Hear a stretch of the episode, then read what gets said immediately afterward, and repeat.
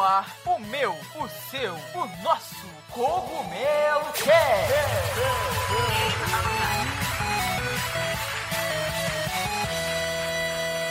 Oh yeah, Mario Time.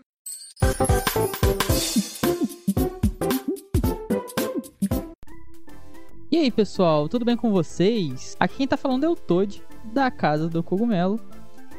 E hoje eu tô aqui com um convidado muito especial, acho que vai ser um papo muito legal, assim. Uma pessoa que tem uma influência no mercado nacional de games, e eu acho que vai ser uma coisa, uma conversa, assim, bem rica, principalmente para quem desenvolve, quem tá desenvolvendo jogos no Brasil. E lembrando, antes da gente começar a nossa conversa, confiram aí a descrição, tá? Vejam os links, vão ter os nossos perfis. Nos sigam no Twitter, é castcogumelo. Me siga no Twitter, tô de um up. O link do nosso convidado também, que é o Gustavo. Então não deixem de conferir aqui a descrição. E claro, não esqueçam de nos seguir, independente da plataforma. Não esqueçam de nos seguir, que assim você, vocês nos ajudam a continuar produzindo conteúdo, trazendo convidados para vocês e continuando com o nosso podcast. Dito isso, pessoal, eu tô aqui hoje com o Gustavo Steinberg, que é CEO e fundador aí do Big Festival, que agora é o Best International Game Festival, né? Alterou o nome recentemente, e mas continua com as siglas de Big Festival, né? O Gustavo já trabalha com o mercado de audiovisual há mais de 16 anos, né? Fui dar aquela stalkeada aí, e é muito tempo. E agora eu vou passar a bola para você, 16? Gustavo. Eu trabalho há 30. 30? Meu Deus, errei por pouquinho. É, Só pela eu metade. Trabalhei na- eu, trabalho, eu trabalho com cinema desde 1995. Meu 28 anos. Deus. Eu, eu tinha. Entregando a minha idade, eu tinha dois anos. Caraca. Eu vou, eu vou aproveitar, vou passar a bola pra você, cara, e vou deixar você se apresentar um pouquinho, falar o que, que você faz, de onde você vem, e se apresentar aí pro pessoal. Eu sou um produtor de cinema começou a trabalhar em 1995, como eu disse. Eu produzi seis longas, eh, dirigi dois deles, eh, escrevi o roteiro de quatro deles. E vim parar em games faz uns aninhos também. né? Na verdade, eu não sou produtor de games, né? eu sou produtor de evento. Eu comecei a produzir evento fazendo um festival de curta-metragem. Aí eu fiz é, festivais de música e também comecei com um festival de game. Porque, enfim, eu sou da geração Atari, então eu sabia que tudo ia acabar em game. Então o eu identifiquei muitos anos atrás que precisava ter um festival aqui para ajudar a indústria a crescer. Então foi isso que, que me fez chegar no mundo dos games. Então, guarda essas informações que a gente vai abordar exatamente esses temas daqui a pouco. E o pessoal aí já se prepara que a gente vai falar bastante de games e vai ver um pouquinho também da trajetória do Gustavo aí para entender até como que a gente chegou no Best International Games Festival, né, que é o Big hoje em dia. Beleza? Então, se aconcheguem na cadeira, pessoal, e bora lá. E pessoal, como nós estamos em um podcast, eu espero que vocês estejam nos escutando com qualidade. E falando em qualidade, não se esqueçam dos nossos parceiros da Logitech, que tem os melhores headsets com os melhores microfones e conforto que vocês podem encontrar. O link da Logitech está aqui na descrição, independente de onde você esteja nos escutando. Eles têm sempre os melhores headsets, mais completos e com claro o melhor custo-benefício. Então não se esqueçam de conferir o site da Logitech para encontrar os melhores produtos.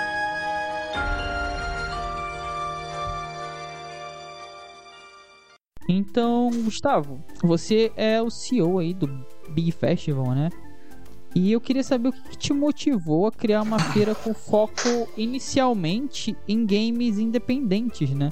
Porque a gente não tinha, meio que não tem ainda outro evento de tanta relevância no país para jogos e principalmente para jogos independentes, onde é, eu já fui um desses desenvolvedores e conheço vários que se preparam o ano inteiro para estar ali e participar do Big. É, porque é uma janela e você tem. É é um dos únicos lugares no país que você tem esse contato. E eu queria saber o que que te motivou a criar uma feira com esse foco inicialmente em jogos independentes no Brasil. Então, primeiro não é inicialmente, né? O evento continua tendo foco nos games independentes. Aliás, um foco ampliado. A gente vem crescendo junto com os jogos, o crescimento dos jogos independentes aqui no Brasil. A gente, assim, primeiro eu sou, eu sou um produtor independente né, de cinema. Sinto as dores, as vontades e tenho os sonhos de todo produtor de conteúdo independente. É...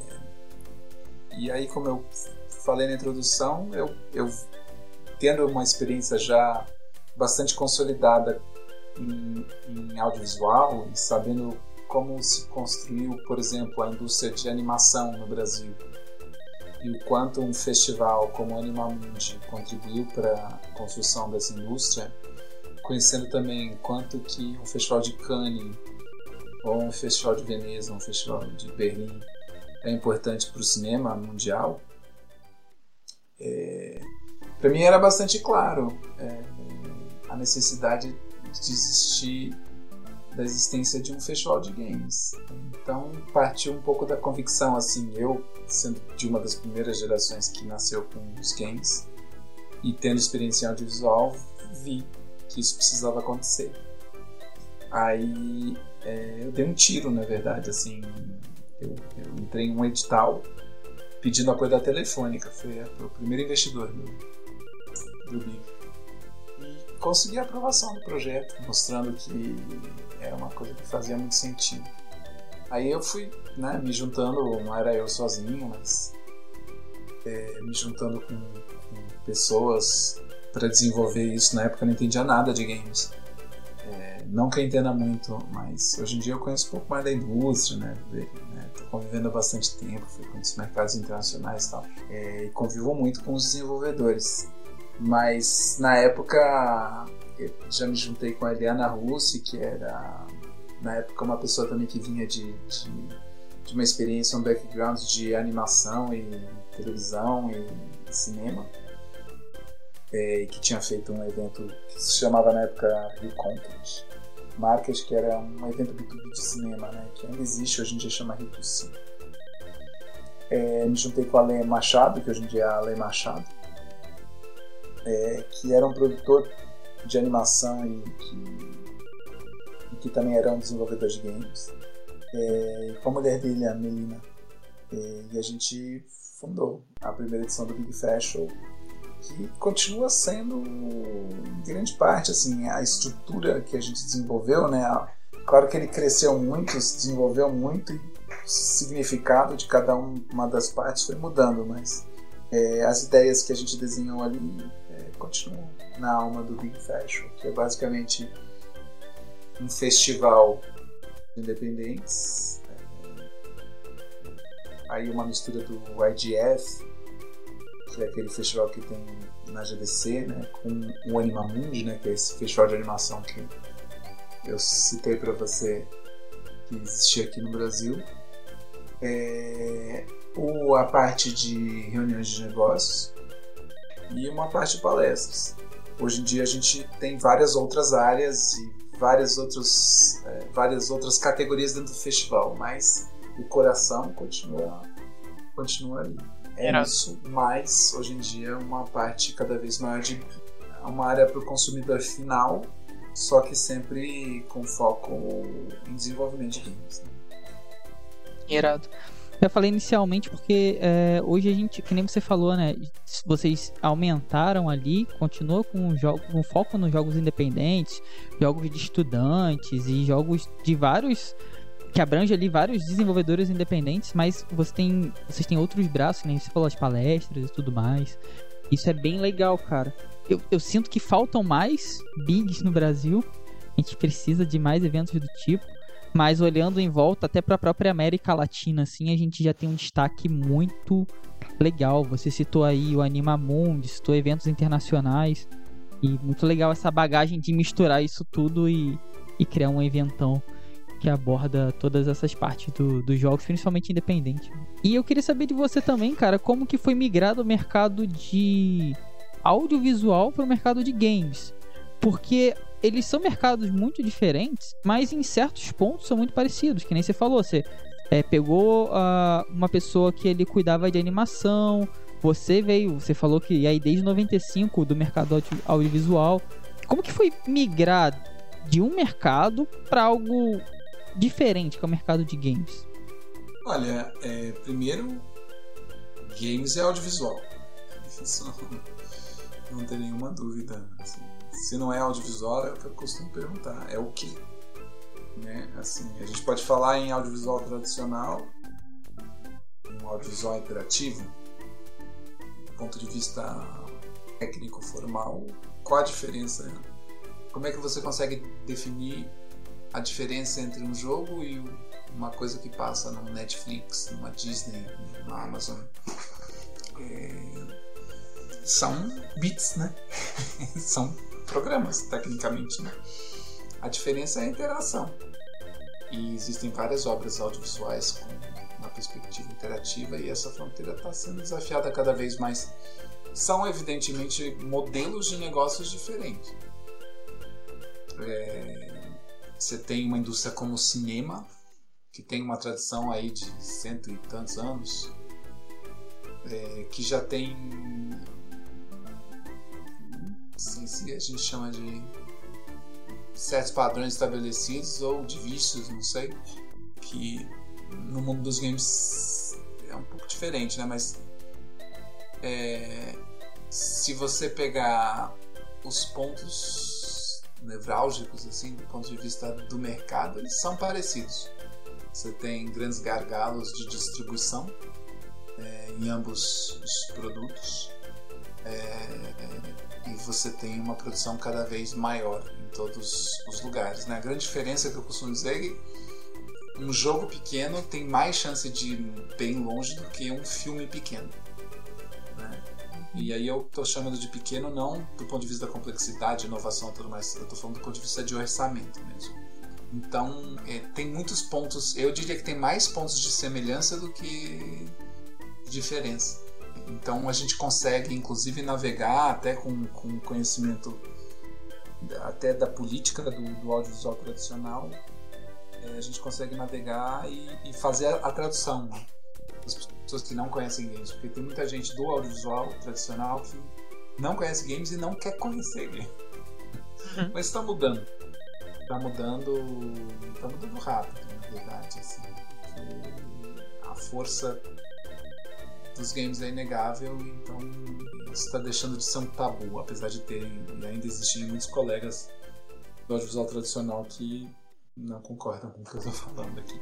Mas eu tenho até assim sido procurado por colegas do audiovisual tradicional perguntando assim, pô, mas como é que funciona isso daí? Eu falo, vai lá no Big. Já fiz até palestra, assim, tipo, mostrando como é que é, é dá para comparar os distribuidores de games e de filmes, é, o sistema de produção. É, se você falar com animação, por exemplo, animação eles são primos bastante próximos, né? É, porque muitos dos profissionais são compartilhados. Ali o, a, o, diálogo é mais simples, mas com live action ainda é um pouco, um pouco mais distante. É, o que digo de audiovisual, né? O que eu considero audiovisual para mim é, é literalmente mercado cinematográfico, cinemas, séries e tudo mais. E games eu considero realmente games, né? Eu vejo é, isso que você está falando da interatividade.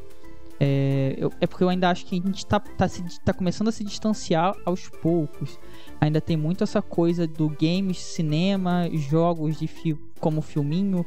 E o cinema agora tentando correr atrás é, e criar coisas interativas. Mas é uma interatividade muito distante, né? Então eu, eu, tento sempre distanciar o que a gente tinha com o cinema, animações e tudo mais para esse tipo de mercado que para mim é o que está se construindo com o mercado de games, né?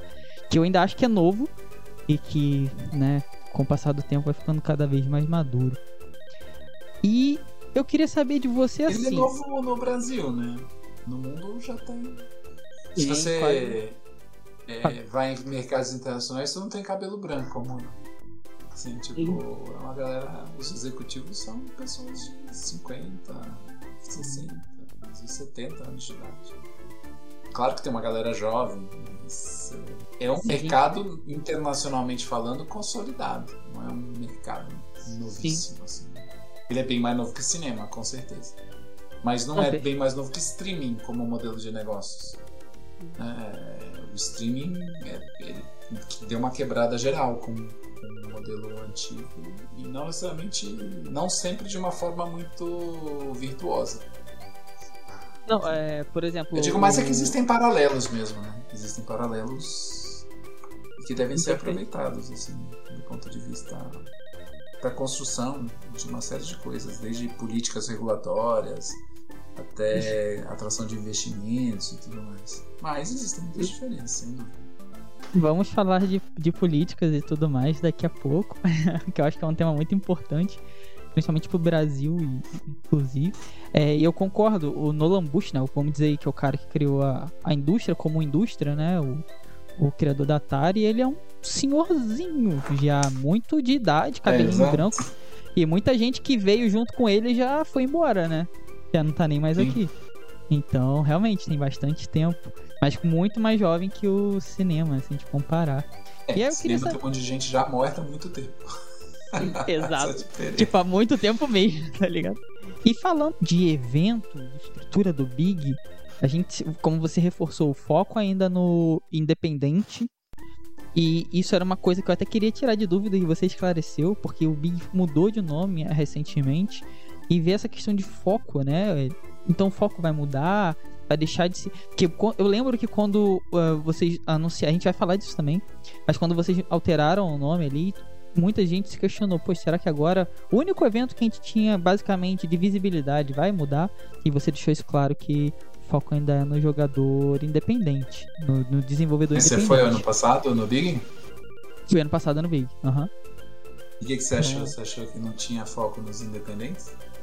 Achei bastante foco nos independentes, cara. A parte que você falou de palestras, bem legal. Uh, muitos uh, a parte, principalmente a parte da entrada ali do começo, total focada nos independentes, todos os tudo cercado ali com jogos indies. Eu tava com dois jogos ali na parte da, da Magalu Games, inclusive, bem de frente legal. pra porta. Então foi, foi bem legal. E, e é uma experiência que eu recomendo, né? Então, tipo, vocês estão ouvindo aí? Colhem no Big Festival, que vale muito a De verdade, vale muito é, a pena. É, então, mas o cara tinha PlayStation também, Xbox, Nintendo. Mas Sim. eu acho que essa convivência é uma convivência absolutamente pacífica e desejável. No sentido de que às vezes o cara vai lá porque tem um jogo que ele já conhece e acaba conhecendo 150 outros jogos que ele não conhecia. Né? Então, é um pouco esse o pique né, do, do evento. Eu acho justo fazer esse link porque você linka consumidores e você linka produtores também, porque ali estão pessoas de vários. Eu conheci eh, e fiz amizade com o pessoal da Xbox e, tipo, ficou uma amizade mesmo. E eu conheci ali no Big. Então, vocês fazem esse link que é muito importante, sabe? É, é, e, e a eu... Xbox precisa cada vez mais de vocês, né? Sim. E a gente está batalhando para que esse espaço se amplie cada vez mais, né? Então, por isso por que é, eu digo que quando entram as majors, né, as, as grandes é, publishers no evento, elas não entram. Primeiro, elas já não. Elas já estão há muitos anos no evento, mas lá na parte B2B, onde tem as reuniões de negócio, que continuam existindo. Que é dali que saem as publicações de vários dos jogos brasileiros que circulam o mundo, a maioria passa pelo Big Fashion, é, dentro das salas de reunião. É, essas essas empresas já frequentavam o evento há muitos anos. Né? Então, quando elas passam a aparecer para o público final, elas passam como, como um processo é, natural que foi acontecendo. Também foi um pouco consequência da nossa experiência da pandemia. Né? Quando chega a pandemia, é, a gente conseguiu organizar um evento online com uma quantidade de conteúdo muito considerável, né? porque a gente não é um evento de que simplesmente mostra conteúdos, a gente gera espaço e visibilidade para conteúdos novos. Né? Então, durante a pandemia, a gente fez tudo online e tinha puta. Lógico que não é a mesma coisa que um evento ao vivo, mas tinha um puta conteúdo. A gente tinha, sei lá, cento e tantos jogos disponíveis para serem jogados online e fizemos, acho que, sei lá, acho que 100 horas de palestra online, com números bastante expressivos. E fizemos reuniões de negócio, ou seja, a gente conseguiu o, o core básico do evento, a gente conseguiu entregar mesmo online. Claro, ao vivo é muito melhor, não tem a menor dúvida, mas isso mostrou para o mercado, pô, essa galera aí tá gerando um conteúdo absurdo e a gente ficou muito conhecido a partir da pandemia. Foi um, um fenômeno bastante curioso. Não, e eu acho muito legal porque eu, eu participei do Big 2020, 2021, 2022 e eu peguei essa parte do digital por causa da pandemia e foi ali, por exemplo, foi ali que eu conversei com, com o pessoal da Xbox na parte de, de B2B ali. Fortaleci isso ano passado quando vocês migraram, voltaram ali para o presencial. Então foi muito, realmente muito bom, sabe? Não não teve um, um, grande impacto, pelo menos eu não senti, né? Que me impediu de fazer algo ou de estar presente no evento mesmo de forma digital. Eu queria saber assim como que as empresas elas enxergam de games, né? elas enxergam Big, o Brasil e o jogador brasileiro. Porque você, como você falou, você está tentando fazer cada vez mais esse link entre publishers e outras empresas internacionais vindo para o evento. E como que eles enxergam uh, o, o Big, o Brasil e o jogador brasileiro, por exemplo? Eu lembro que ano passado tinha o Shuhei Yoshida da que agora ele, ele é presidente da divisão de jogos independentes ele da Sony. Encontrei ele, conheci ele e é um cara que coordena os jogos indies da Sony PlayStation. E ele estava no evento. Então, como que essas empresas elas enxergam o Brasil e o jogador brasileiro e o Big, né? Então, é, é a atenção para a região é absolutamente crescente. A gente há uma década pentelhando todo mundo no resto do mundo falando assim, galera, Brasil não é só consumo, é desenvolvimento, tal, não sei o quê. E aí vem um, vem dois, vem cinco, vem dez, vem vinte, vem cinquenta, daí vem cem, daí ano passado vieram 600 crimes, 500 e tantos crimes, é, de 250 empresas. Então, a gente está tipo no auge da, da possibilidade de virar uma grande região de desenvolvimento de games. A gente está tentando ficar à altura das expectativas tanto do mercado brasileiro quanto do mercado internacional para que a região realmente vire. Depende, obviamente, dos desenvolvedores. Assim, eu estou fazendo a minha parte, mas os desenvolvedores também estão fazendo a parte deles, né? De uma forma, vocês estão mandando bem, fazendo jogos incríveis, tal, não sei o que, cara. Se a gente continuar com essa parceria, a gente vai explodir. Perfeito, e vamos continuar muito com essa parceria, que é essa ideia. Vocês puxam de um lado, a gente puxa de outro e todo mundo cresce. É bom para todo mundo, principalmente para o consumidor aí nacional. Mas a visão, assim, é muito difícil dizer pelos caras. Eu consigo medir o nível de interesse, né? Antigamente a gente falava, ah, Brasil Big Fashion, ah, não, mas Brasil, o que, que tem lá, não sei o que. Hoje em dia, boa parte da galera, dos gringos, é, sabe o que é.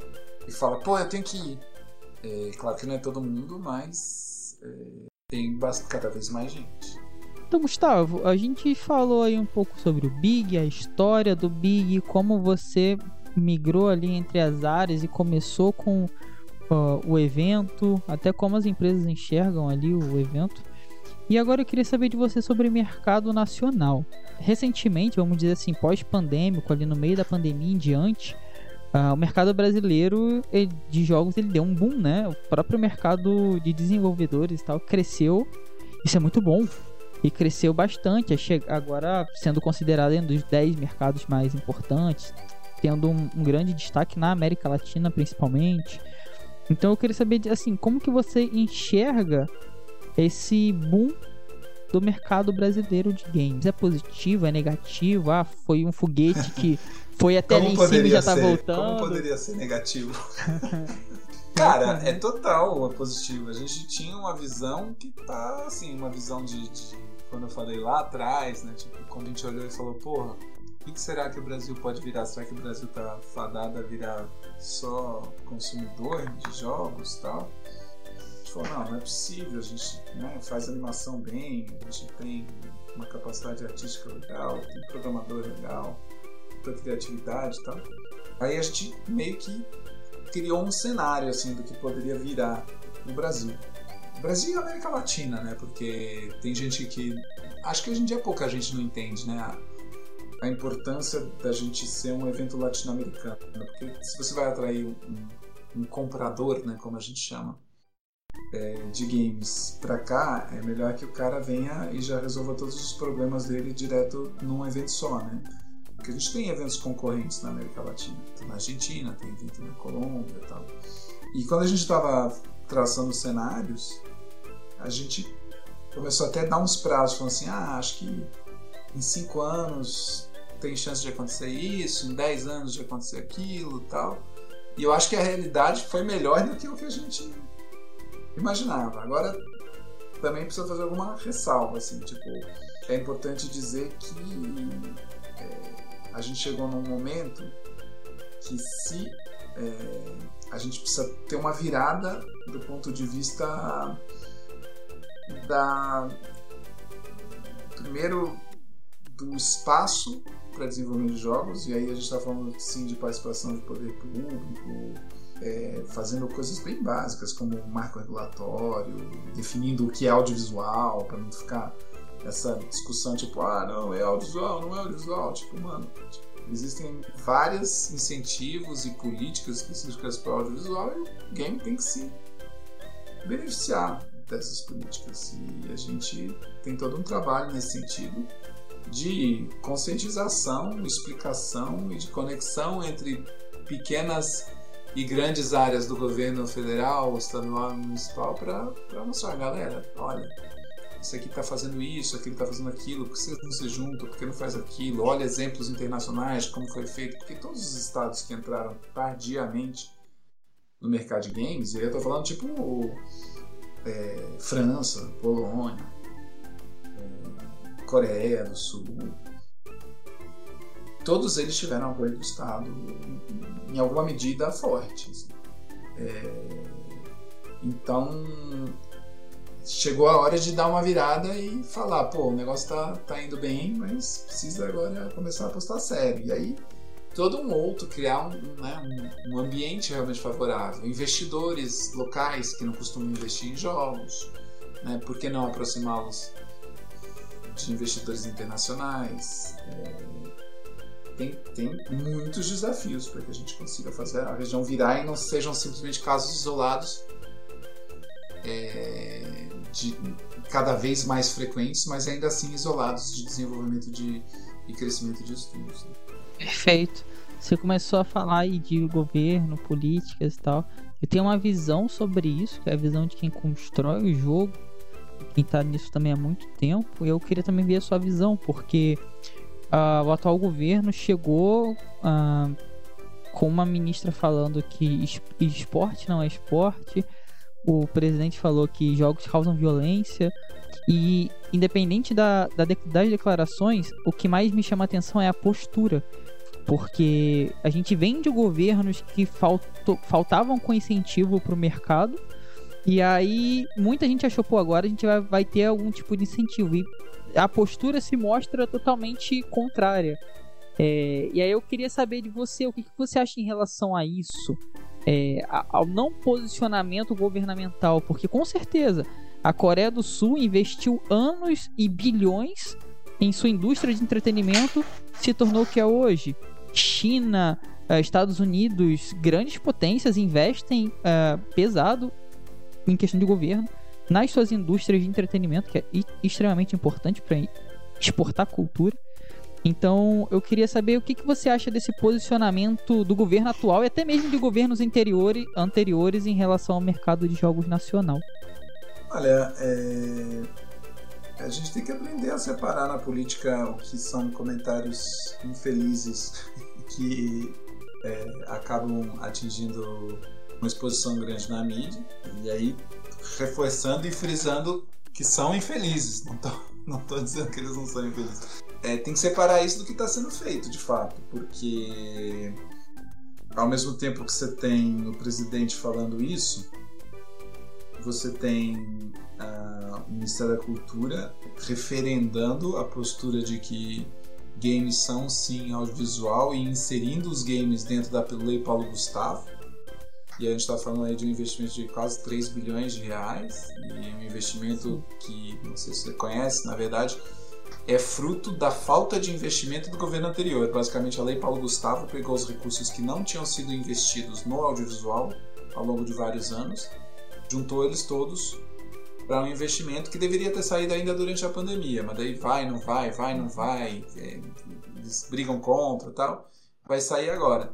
E nesses investimentos bastante poucos, o governo está referendando que games são sim audiovisual e vão receber uma quantidade bastante expressiva de recursos.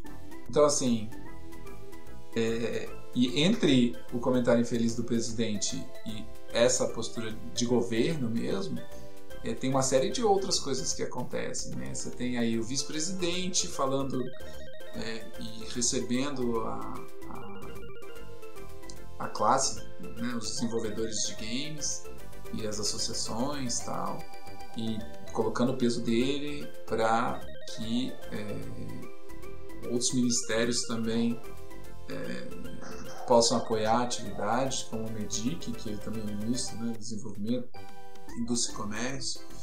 É, você tem em esferas estaduais, municipais, vários movimentos. Você tem o Mais falando cada vez mais de, de, criando uma aceleradora de games com recursos cada vez mais é, com recursos crescentes, ainda que não sejam enormes, eles são crescentes. Você tem uma Apex que vem investindo há, há uma década ininterruptamente, né? e só o investimento ininterrupto da Apex já foi uma coisa que proporcionou o crescimento tem muito a ver com o crescimento da exportação e dos jogos é, que saem do Brasil e vão para exterior.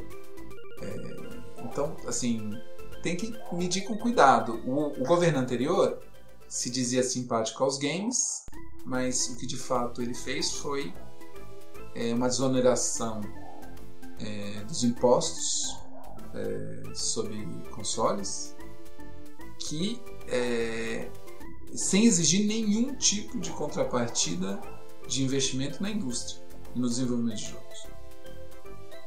Nenhuma. Quando você vai tirar imposto, o que você faz? Cara, você pede para quem vai se beneficiar da redução dos impostos para investir numa produção local, certo? E ainda sobre o comentário infeliz do presidente, ele também deu o braço a torcer, que me parece uma postura bastante diferente também anterior, né? Não estou falando nem especificamente de games, mas é, há diferenças. E acho que essas diferenças têm que ser percebidas não só no espalhafato da, da, da mídia e do olha que coisa horrorosa que ele falou. Cara, né? Ações, sem dúvida, valem mais que palavras. Ó, oh, muito bom, cara. É, inclusive, eu tô de, muito de olho na lei Paulo Gustavo, porque se sair realmente está sendo estudado, é, o pessoal do, eu faço parte do ringue e a gente tá tava falando bastante, tá falando bastante sobre isso e bem atento porque foram muitos anos sem receber nenhum incentivo e com certeza ajudaria vários projetos saírem da gaveta e irem até pro Big ali e participar do evento também. Sim. Então, é perfeito só, seu posicionamento é, é porque, como eu falei, eu sinto falta do geral. Claro que o anterior governo era um desgoverno, né? E não fez nada para ajudar. Esse está fazendo algo que nem você falou da lei Paulo Gustavo, mas parece que falta no geral alguma coisa, é, que nem você falou de regulamentar, de realmente ter um mercado consolidado, né? E que com certeza eu acho que o, o governo ajudaria bastante nesse, nesse sentido e aí todo mundo ganha, né? Desenvolvedores, público que consome. Ah, eu acho que seria realmente muito bom. E recentemente também a gente teve. É, eu posso dizer nesse sentido que existem movimentos é, palpáveis, pelo menos uma interlocução visando é, estabelecer uma política né? Que é uma coisa que a gente faz tempo que não vê. Não estou falando nem só do governo anterior, estou falando dos últimos três, né? Isso, exatamente. É, a gente não tinha essa interlocução para falar de games e agora a gente está vendo pelo menos uma boa vontade. Se isso vai se traduzir em política ou não, é yet to be seen. Mas é, eu estou olhando o momento com bons olhos. Eu, eu pelo menos estou positivo, positivo no sentido good vibes, assim. Boa. Agora vamos ver, né? vamos ver se, se rola mesmo, né? É isso. Legal. Legal, eu acho que a nossa função é ficar sempre atento, que nem você falou, ter essa interlocução já é muito importante. E eu vejo muita gente muito boa, cara. E a gente aqui do, do meu lado também rala pra caramba. Você sabe como é que é desenvolver jogos, então isso, essas políticas realmente ajudam bastante, assim, sabe? É, podem transformar. É, eu tenho um colega de cinema que fala assim: não, mas o pessoal tava no bem, o pessoal dos games tava no bem bom. Eu tive numa reunião Meu de, Deus. uma pessoa falou, tava no bem bom durante a pandemia, confortavelmente seu escritório, ganhando dinheiro. Eu falo, mano, que mundo você vive? É, aonde você vive? Você tá no Brasil? Foi menos ruim pra indústria de games do que pra, pro cinema live action a pandemia, mas, cara, achar que é mar azul não é, né? A gente sabe que não é. Longe disso, longe de ser um mar azul. É, mas acredito também que nem você falou aí, good vibes e boas energias. Também acredito que a gente tá caminhando pra frente, assim. Deu uma pausa nessa caminhada, mas estamos andando novamente. E recentemente aconteceram alguns fatos, não só recentemente, mas vem acontecendo já, que a gente tá falando que o Brasil não perde. A, a gente, você falou, temos bons programadores, criatividade tudo mais. Concordo. Temos ótimos estúdios também, como a Octagon, que foi vendida é, virou a Fortes, foi vendida para uma, uma empresa americana e dissolvida, né? E virou a Fortes. E a gente teve recentemente a Kiris, que era um, era não, é um estúdio referência brasileiro de qualidade, de nível de desenvolvimento e agora passou a ser Epic Brasil. Eu queria saber de você o que, que você acha dessas vendas. Uh, é algo muito positivo ou a gente pode talvez olhar para um outro lado e pensar, poxa, são os nossos carros-chefes que agora vão deixar de ser carros-chefes, né, no Brasil e a gente fica ainda com menos estúdios. Então, como que você enxerga essas aquisições? Brasil, como é que pode ser? Eu não é, eu quero saber de você, como é que você enxerga? É nada, enxerga? nada negativo nisso, realmente não consigo ver não. Assim, é, lógico, são, é bem diferente, né, o tipo de compra, né. É, da Fortes, é, eu acho, assim, Depende muito do posicionamento. A gente vai ver o que eles vão produzir também, mas é, eu não consigo ver nada de negativo nesse, nesse movimento de internacionalização. O mercado é absolutamente internacional. Se a gente não tiver grandes players internacionais é, no, no, no, Brasil, acho que é, a gente vai ficar a dever pro resto do mundo. Né? O que a gente busca no Big Festival é criar oportunidades de investimento. Aí quem vai decidir se o investimento é bom ou não é, é, são os donos da empresa, né? Boa. A gente não entra nesse, nesse mérito, né? Agora, o movimento de internacionalização em si, não vejo como pode ser negativo. Inclusive, o Sandro Manfredini veio aqui no podcast, né? Tem um episódio com ele aí. O pessoal pode procurar também. Ele é um dos, dos, dos líderes ali da Aquiles, então ficou um episódio muito legal. É uma pessoa muito querida também. E eu fiquei muito feliz, particularmente, quando isso aconteceu. Uh, a Epic, a gente sabe que é a Epic, né? É um dos maiores estúdios de games do mundo. E no meu ponto de vista, é porque eu vi pessoas levantando essa questão. Poxa, é, é, é um carro-chefe que agora virou, mudou de nome, né? Vai mudar a marca, estratégia, provavelmente. E vamos ver o que vai acontecer. Mas eu fiquei muito feliz porque é Brasil, e que nem você falou, uma empresa do tamanho da Epic, agora tendo um braço na América Latina, especificamente no Brasil, né? Eu acho que isso é realmente de uma importância muito grande para o mercado nacional, para é, treinar e desenvolver pessoas dentro da tecnologia deles. Então, eu também acho que, assim, é, foi um, um movimento bem, bem importante, sabe? E bem legal. É, eu tô, tô com você. Então, pessoal, a gente já falou aqui bastante sobre o Big, falamos sobre políticas, como o Brasil está avançando nessas políticas, como o cenário visualmente tende a ser positivo para a gente. E agora a gente vai falar um pouquinho desse novo Big, né? Que é, agora é o Best International Games Festival.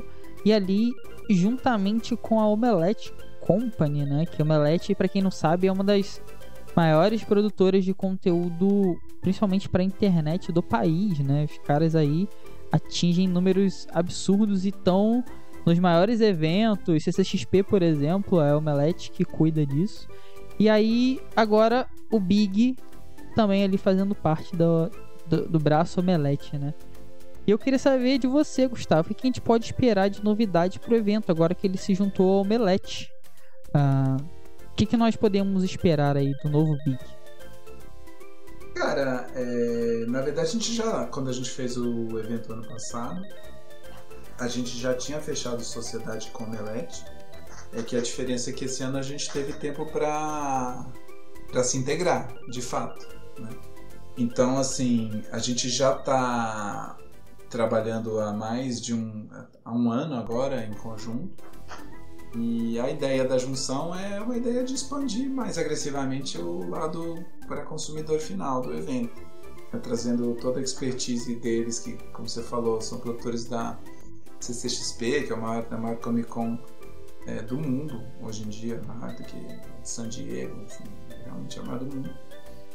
É, então essa, essa expertise de, de, proporcionar um ambiente de evento que é um ambiente super bacana para atrair o consumidor, atrair o consumidor final, a gente está trazendo essa expertise para dentro do Big para ter um Big muito mais é, atrativo, não só a gente mantém a parte que a gente já consolidou, que é a parte de B2B, dos índios, o coração indie, como a gente fala, e expande cada vez mais para a participação de marcas, ativações, é, experiências do público final, com participação maior de publishers e tudo mais.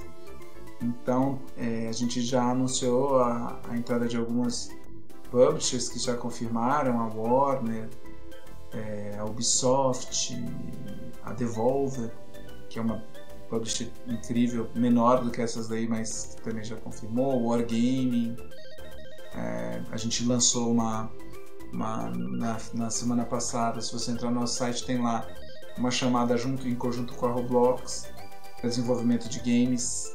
Então você desenvolve um, um, game na Roblox, os dois melhores games vão ser, vão ter um stand, cada um deles um stand enorme no Big, assim, para expor o jogo em conjunto com a Roblox é, e com viagem paga e tudo mais. Então você foi de fora do, de São Paulo, é, também funciona para você, ou seja, eles pagam a logística.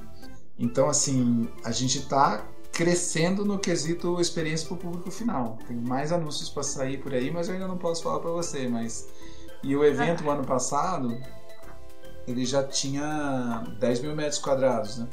Que para você ter uma referência, a edição é, presencial anterior à do ano passado foi a de 2019, que tinha 2.500 metros quadrados.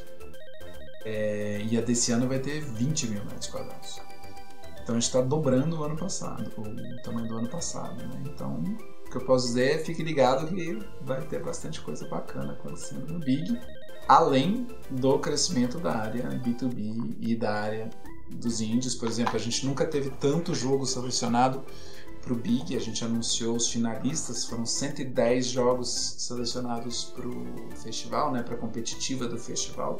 É, e esses jogos vão estar todos disponíveis ali para jogar. Então, posso dizer que a gente vai ter mais de 200 jogos.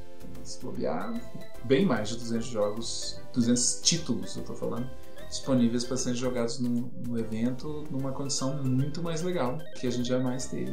Então, e lembrando que ingresso pro Big até o dia 23 de maio é, começa a partir de 20 reais. Né? Então, o que, que você compra por 20 reais? Hoje em dia nem mais você um pode comprar um dia inteiro jogando mais de 200 jogos, cara, por 20 reais. Então, Legal. É, a gente está super contente com essa parceria. E voltando para um ponto que você tinha falado, levantado, eu acabei não, não num, comentando, que é a coisa do nome, né? É, a gente mudou o nome justamente porque a gente já tinha tido sugestões da comunidade indie de que a gente não deveria falar que o evento é só indie, porque já faz um tempo que a gente tem a presença de é, criadores de jogos de todos os tipos, né? É, o super independente e o AAA também. Então foi um movimento muito mais de alinhamento do que já estava acontecendo. Né? Então por isso que a gente mudou, mas a gente mudou só o, sobrenome, né? Porque o nome todo mundo conhece como Big, né? Uhum. Continua sendo Big. É só um reposicionamento por conta do. De, a gente já tem 11 anos, né, cara? Não foi um reposicionamento diante da realidade, não um, um, tipo, estamos abandonando os índios. Pelo contrário. A gente quer criar cada vez mais espaço para os indies. E isso passa pela estratégia de trazer os, os grandes, né? Legal, cara. Ano passado eu conheci o pessoal da Devolver, já produzi conteúdo, já trabalhava com eles nessa vertente. Aí conheci o pessoal de publishing da Devolver, que é, é incrível para mim, uma das, das minhas, uma das minhas publishers favoritas, inclusive. É E tá- e- né? É demais, só pegam jogos muito bons, assim e tal.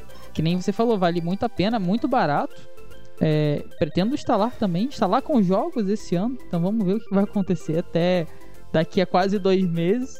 É, mas pretendo estar no Big também esse ano. E é assim, você falou que a gente pode aguardar muitas coisas que não ainda foram ditas e tudo mais. Mas vocês, até se entrar lá no site, eu entrei para dar uma olhada nas lives que vocês fizeram tem muito uma chamada com influenciadores.